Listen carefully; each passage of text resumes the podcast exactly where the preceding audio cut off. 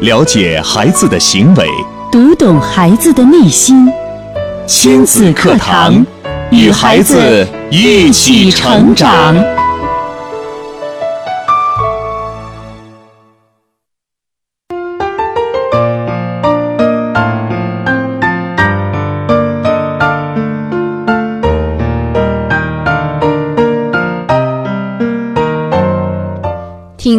课堂，做智慧父母。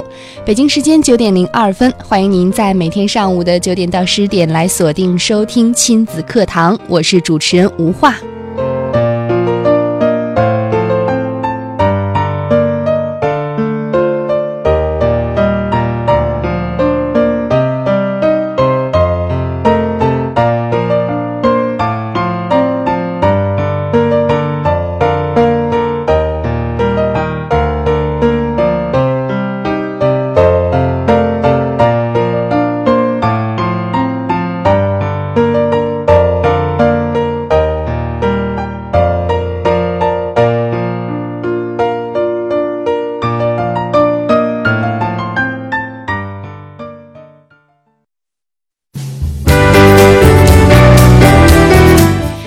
课堂今日关注：三岁看大，五岁看老。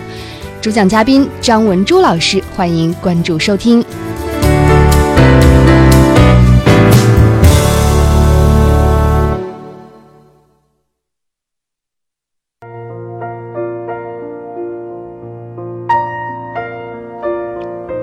节目开始，我们首先有请河南省艺术家协会副秘书长张文珠老师。您好，张老师。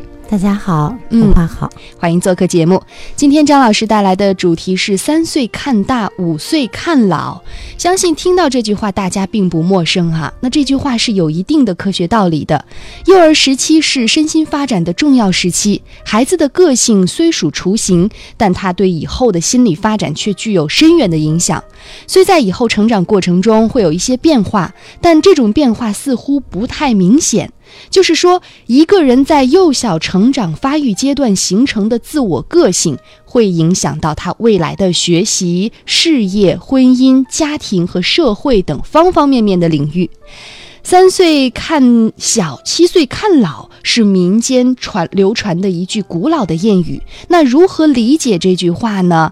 在今天的节目当中，张文珠老师啊，会通过两个真实的例子来为我们分析这句话。好的，张老师，那今天带来的这个主题哈，其实在生活当中很多家长都会运用到“三岁看大，五岁看老”。你看他三岁的时候什么什么样子，以后就什么什么样子。嗯，说起来这句话，我觉得还挺玄的。嗯啊，真的会这样吗？嗯，其实我个人觉得，嗯、三岁看大，五岁看老呢，只是一个说法，嗯、它其实也映射了这个家庭带给孩子的是什么。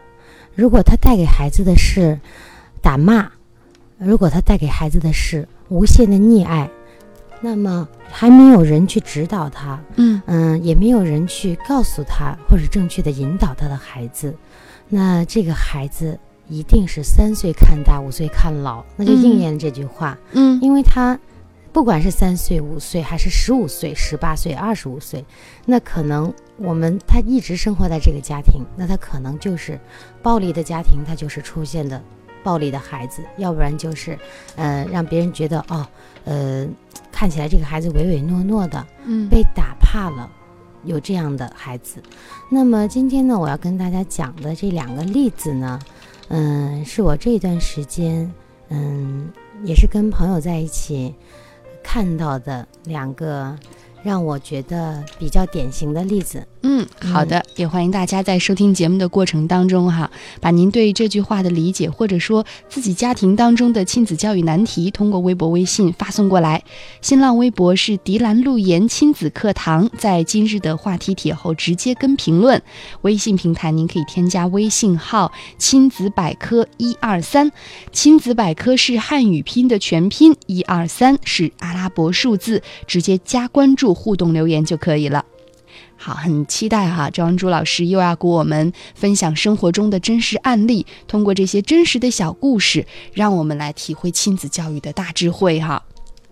嗯，那么今天呢，我想跟大家说的第一个例子，就是我前一段时间，嗯，去一个小学给他们，嗯，讲一个合唱的故事。嗯嗯，在我进到这个班里的时候啊，有一个个子特别小的孩子，因为当时我是去了他们二年级，嗯，二年级的这个同学，因为嗯，这现在还没有开学，嗯，他们是嗯想排一个什么样的节目，嗯，我就去了。那么这个小朋友呢，哎，他就跟我说：“老师好。”嗯一个小男生。哎，我说这个孩子猛地一听哈，我还没有看到他人的时候，听起来他说话像是，嗯，四五岁的孩子，甚至呢更小。嗯，我就哎，我低头一看，这个孩子很小很小，嗯，说话呢声音也很稚嫩。那么接下来的日子，就是我们排练的过程当中呢，哎，我发现这个孩子啊，嗯，跟他的实际年龄是不符的很多事情。那么为什么说不符呢？比如说他跟同学交朋友的时候，是永远看起来比他的同学小很多，然后嗯，很多事情需要让别人帮助他的。比如说我们在教室里边，嗯，那天嗯天气有点凉，然后他嗯有一件外套，我说哎孩子们都把外套穿上，啊，结果这个孩子说老师你帮我穿吧。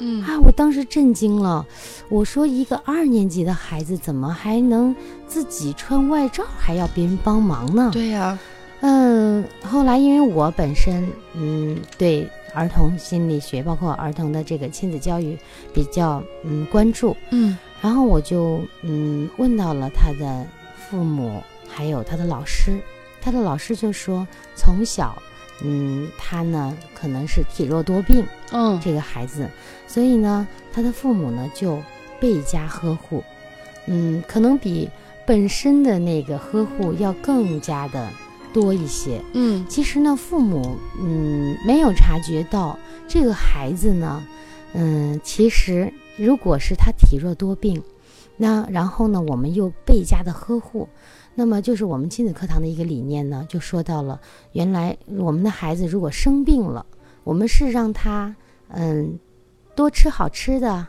多看电视。嗯，想干什么就干什么好呢？还是他生病的时候，我们要告诉他，孩子，我们什么都可以做，但是呢，只要等我们病好了，才可以去做，才可以去实现你这些愿望、啊！我想吃好吃的零食，可以，孩子，等你病好了。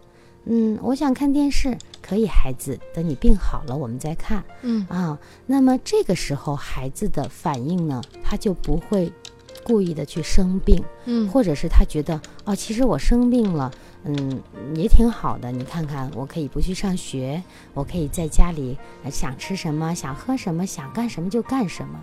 那么这个孩子呢，他所谓的体弱多病呢，反映在什么呢？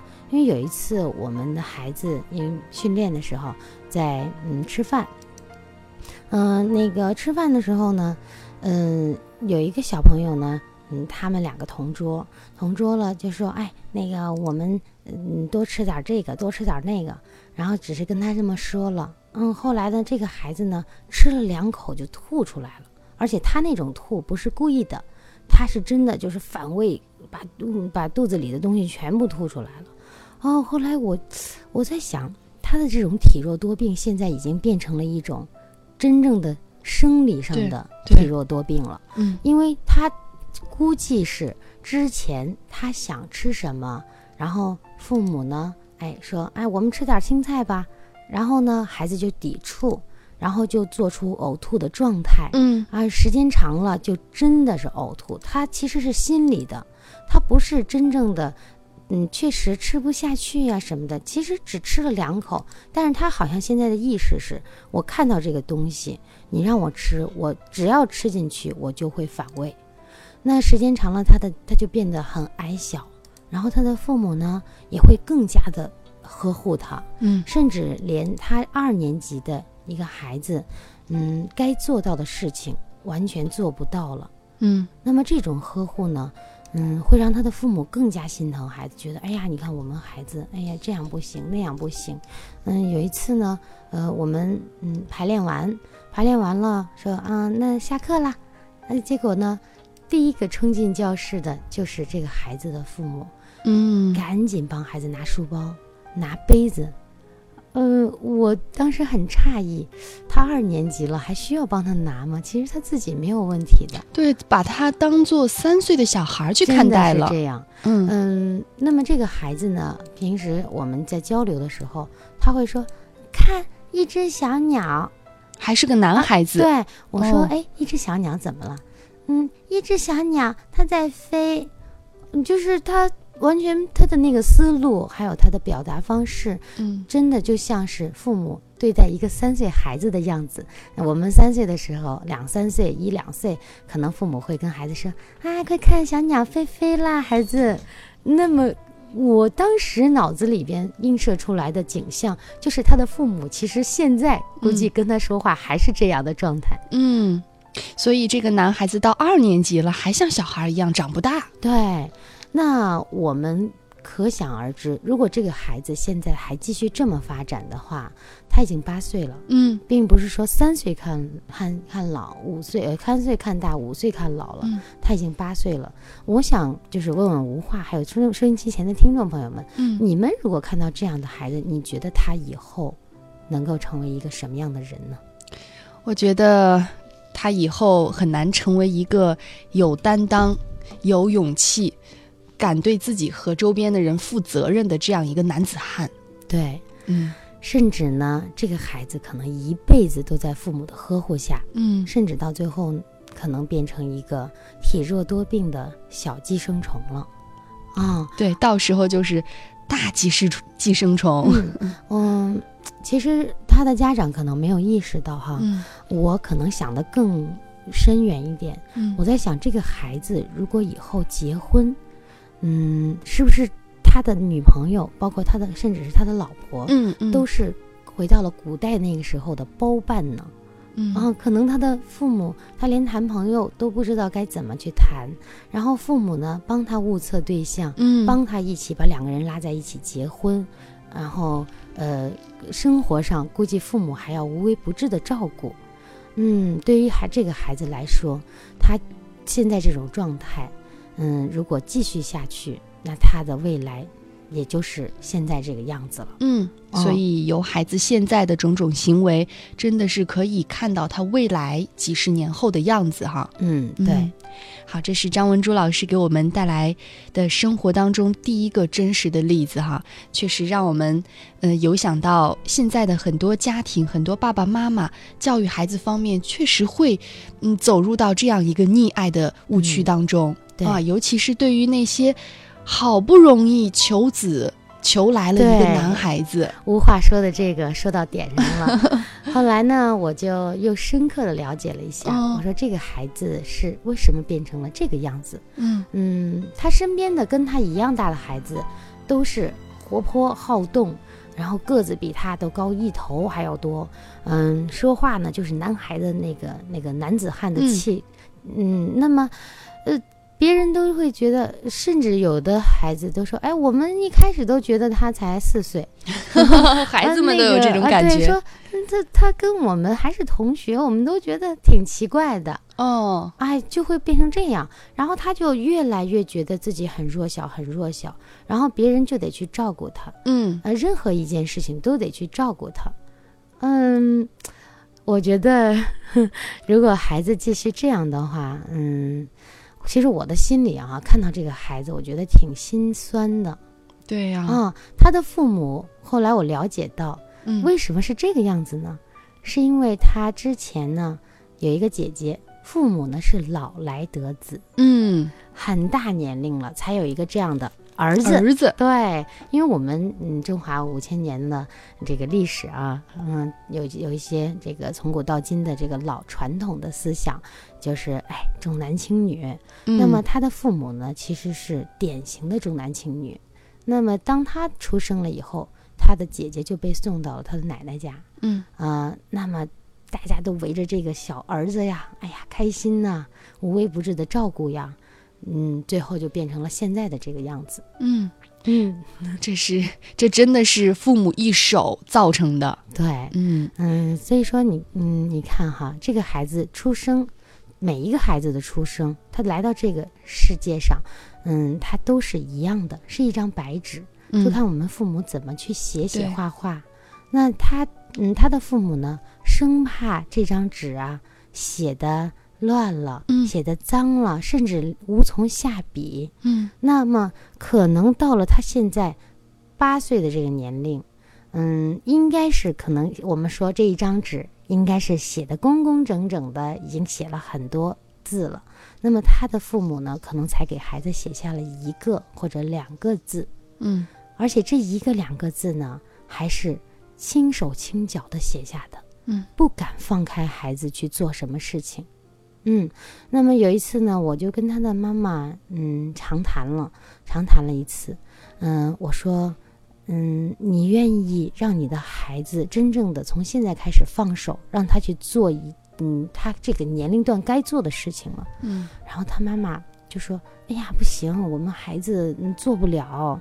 嗯，你看看他嗯这么小，呃，我们家里人都放嗯不放心。”啊，我听到这个的时候，我我觉得，那么他如果继续这样子下去，这个家庭带给他的，那将是嗯黑暗的未来。确实哈，这个家长还没有意识到这个问题的严重性。他意识不到。嗯甚至他觉得，嗯，他现在这种做法，嗯，孩子还小嘛，啊，嗯我对他好，嗯、那个我要我要呵护他，嗯嗯，他已经变成了，嗯，自己家长都把孩子变成了一种无能力的孩子，嗯就是人家说你呃多大多大了就变成一个独立行为能力人，嗯那么他的孩子呢就完全没有独立能力的一个孩子，嗯嗯，那么，嗯、我们身边的很多孩子呢，也有这样的现象。嗯，我前一段时间，呃，有一个孩子，我们一起吃饭，他嗯都已经也是六岁多了。然后呢，他的奶奶呢，哎，嗯，就是主动的做到了。我一开始是让我的孩子跟他坐在一起，嗯两个人自己吃饭。然后他的奶奶呢，很委婉的跟我换了位置，坐在他的孙女儿旁边，然后喂他。哦嗯，当我看到我的孩子自自己在吃，因为我觉得那是他自己的事情，吃嗯饭跟我无关。你吃的好与坏，吃的饱不饱，都是你自己的事情。然后呢，这个孩子呢，就是你会发现在他奶奶坐在他旁边的时候，他就是我这个不吃，那个不吃，嗯、我我不不想喝奶，嗯，我不想呃吃青菜，哦。嗯，其实从头到尾，他几乎没有吃什么东西。嗯奶奶呀，苦口婆心的说呀，喂呀，呃，这个配着那个，一点一点的喂，到最后也没有吃点儿，也没有吃到东西，奶奶呀累得满头大汗的。嗯嗯、那么这个孩子他也觉得理所应当啊，他从他从每次吃饭的这个角度上，他就觉得啊，这些事情都不是我的事情，是奶奶的事情。嗯，吃饭是其实是你看，就是奶奶逼着我吃的。呃，嗯我什么都不想吃，呃，那么我以后吃饭还是这样，我张着嘴，奶奶就喂我了，我完全不用自己动手。嗯 那么，这些孩子其实都是家长，家长给予他什么，他就是什么。嗯，是，所以为什么说三岁看大，七岁看老，这也是父母造就的。嗯，那么这个孩子就是我刚才说到这个二年级的孩子哈，嗯嗯，在我排练的过程当中，我嗯已经都结束了排练，我还是挥之不去。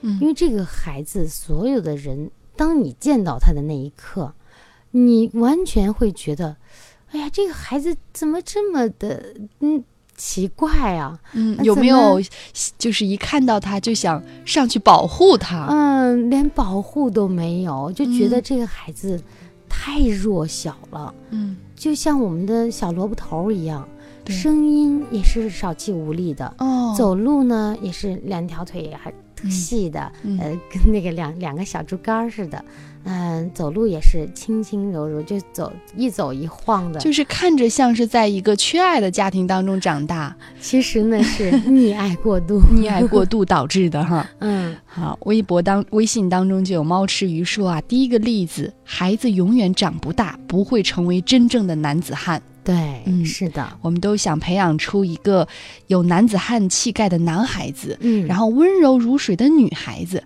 对，那父母在家庭教育当中都是如何做的呢？您又是如何理解“三岁看大，七岁看老”这句谚语呢？也欢迎大家继续把您的感受啊，通过微博、微信发送过来。新浪微博您可以关注“迪兰路言亲子课堂”，在今日的话题帖后跟帖留言。微信平台添加微信号“亲子百科一二三”，亲子百百科是汉语拼的全拼，一二三为阿拉伯数字，直接发送评论就可以了。了解孩子的行为，读懂孩子的内心。亲子课堂，与孩子一起成长。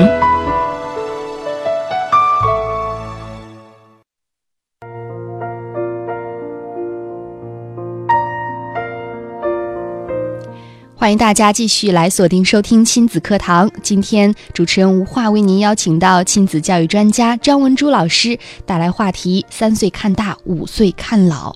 刚才已经听到了一个让我们挺震惊的一个案例哈，嗯，呃，另外是不是还有在生活当中接触到的一个深刻的故事呢对？，那嗯么这个孩子呢，呃，是我的孩子的一个同班同学，大概是六大概已经他比我的孩子要大，嗯。嗯，他已经七岁了。哦。啊，七岁呢，今年也该上小学了。嗯。嗯，有一次呢，哎，他去我们家住，去我们家住的时候呢，嗯，是我女儿邀请他来的，嗯，然后呢，在我们的聊天过程中，嗯，到了晚上，孩子就开始哭，就开始想要找妈妈，我要找妈妈，我要找妈妈啊！我说那那这样子，我们今天已经决定要在嗯嗯这个阿姨家住了，那我们明天呢一大早就回去找妈妈。其实呢，他的妈妈呢，呃，就是把他送到我们家了以后就去出差了。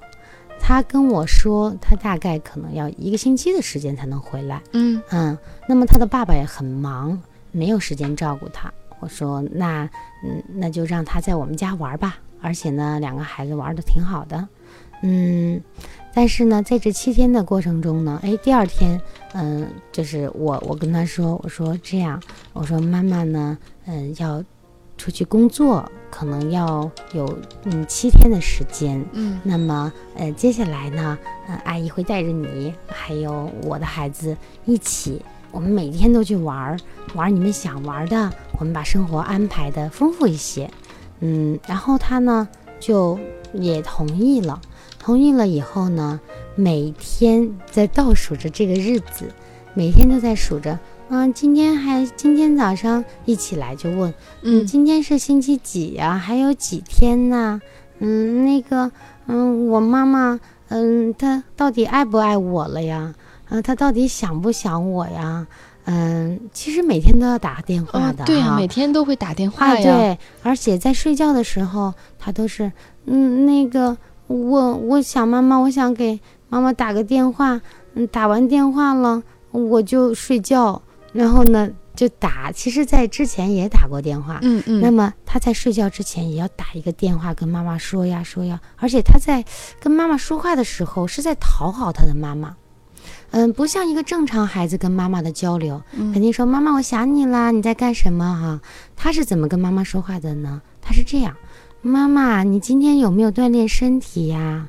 啊，你今天有没有多喝水呀？啊，对你的身体好不好呀？嗯啊，我跟你说呀，妈妈，你要早点休息啊，不然的话，嗯，你可能会衰老的。哇，我听到这些话，我觉得他完全不像是一个他这个年龄段的孩子，跟我们之嗯前的第一个例子是截然相反的。截然相反的，我们会觉得这个男孩子情商挺高啊，啊，这还是个女这么会孩啊女女孩子这个是个女孩了。这么会照顾妈妈，这么会体谅人。对，这个但是他说嗯出的话其实不是一个七岁孩子要说出的话，嗯就是我们跟父母的正常交流不是这样的，不是这样的。对，后来我就跟他聊哈，我说那你嗯平时都是跟谁在一起时间多呀？他说跟妈妈，嗯嗯，从来都没有离开过妈妈。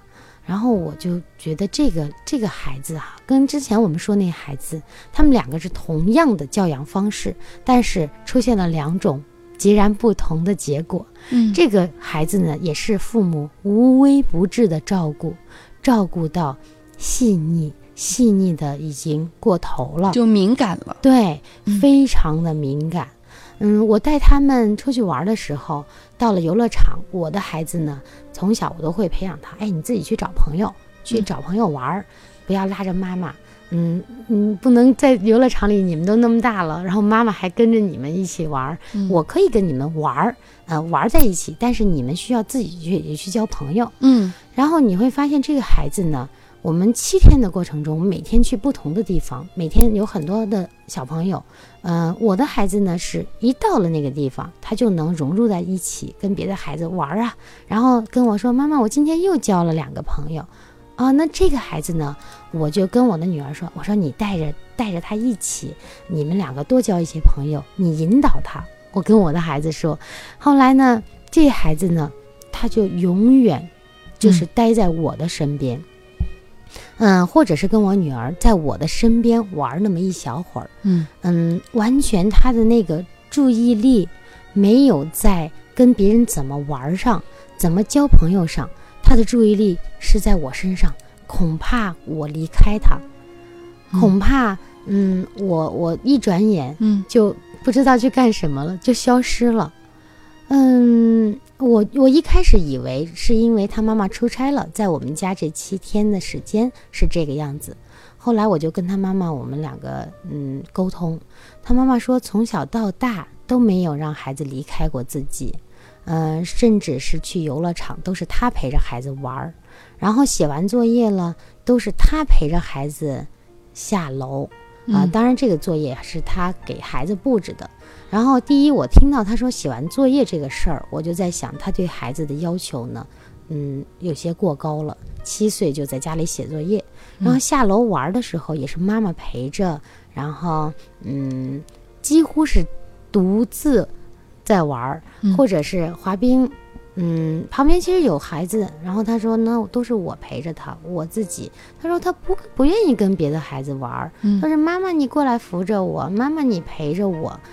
嗯，后来我就跟他说啊，我说你如果嗯孩子这样的话，你一定要放开手，跟我们第一个例子一样，对。要放手，不然的话，这种溺爱呢，导致的是这样的一种结果：孩子恐怕孩子呃孩孩子恐怕父母要离开，他没有安全感，他没有安全感。他极度没有安全感。嗯嗯，睡觉的时候是那样，呃，起床的嗯起床的第一件事情就在问啊，今天是第几天，就是数着天在过日子。然后当 当七天以后见到妈妈的时候，嗯，然后就跟妈妈呃抱抱亲亲。嗯，完全就已经无视了我们和我和我的孩子，就跟着妈妈就就在他们两个的世界里，他的妈妈嗯不自知，他不认为这是呃嗯会有什么问题。嗯其实呢，我就告诉他，孩子早晚会进入社会的。嗯他现在呢，我问跟孩子谈呢，我说你嗯、呃那个从小到现在，你跟谁关系最好呢？嗯，他说跟我女儿，嗯，那个挺玩得来的。嗯嗯，然后我说那还有别人吗？没有了。哦当他说这个话的时候，我在想，这么小的孩子其实应该有很多朋友的，啊，应该是跟谁都能说得来的。然后我说，那你为什么跟别的孩子玩不到一起呢？他说，嗯，我觉得他们玩的太弱智了，太嗯幼稚了，嗯，没意思。嗯，我就联想到他跟妈妈打电话问的那一系列的问题，嗯我就在想，这个孩子可能过于成熟，嗯，甚至是已经超出了他这个年龄段应该做的事情，嗯，嗯，也是他的父母呵护的结果。对，这两个案例，一个男孩子，一个女孩子，呃，父母的教养方式有相同之处，都是过于溺爱。嗯，好像把孩子和自己的人生捆绑到一起了，对，就是彼此都分不开。你说是父母离不开孩子，到底还是孩子离不开父母呢？对，嗯、你看，在这七天玩的过程中哈，我们呃，我我带着这两个孩子，嗯那么呃，呃有一次跟我的朋友吃饭，我朋友哎说，哎，那个他也带着孩子，他说一起玩吧。然后你会发现这个孩子，嗯，他就静静的坐在那儿，嗯嗯，离离我很近的地方，然后那两个孩子去玩儿，嗯他完全不跟他们交朋友。嗯，然后我我还跟他们说，哎，我说你们三个人是好朋友啊，你们一起玩儿，嗯。等我转身回来坐到位置上的时候，他已经坐在我身边了。嗯嗯啊，反正是我的那个朋友后来告诉我，他说：“哎，我觉得这个小姑娘，嗯，太敏感了。呃那如果她说了一句话，我的朋友说了这句话以后，我觉得，嗯，虽然说听起来比较刺耳，嗯但是可能以后真的会出现这样的事情。”嗯他说：“嗯，他在他在跟我说调侃啊，他说，如果这个孩子继续这样下去，那他以后谈男朋友，如果男朋友两个人生生气了，或者是分手了，他会不会去寻死啊？很极端哦。当时我听了以后，我说这个话呀，一点儿都不为过。嗯可能这个孩子以后真的会，就是感情细腻、敏感到这个地步。就是你要对我好、爱我的话，就必须跟我绑在一块儿。对，嗯，是的，嗯，他完全没有自己独立的一个人格了啊，他就是依托、依赖，完全的，嗯，活在自己的世界里。嗯。这是张文珠老师从生活当中细心的发现哈，给我们带来两个真实的小故事。那通过这两个故事，你有什么样的感受呢？欢迎您通过以下的三种方式参与进节目互动。有任何亲子教育方面的问题，也不妨通过电话、微信、微博来与我们取得联络。新浪微博是迪兰路言亲子课堂。腾讯微信是亲子百科一二三，亲子百科是汉语拼音的全拼，一二三为阿拉伯数字，加关注留言就可以了。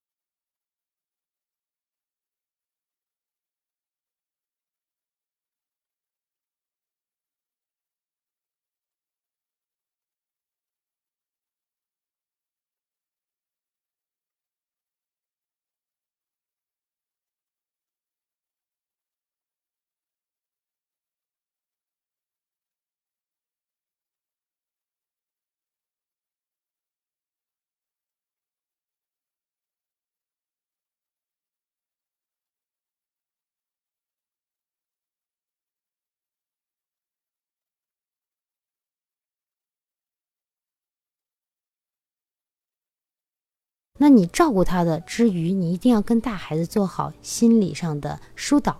要告诉他，哎，孩子，其实你小的时候呀，妈妈就是这样做的。嗯，你看到妹妹，你就看到你小时候了。你小时候呀是什么什么样子？妈妈怎么抱着你喂奶的？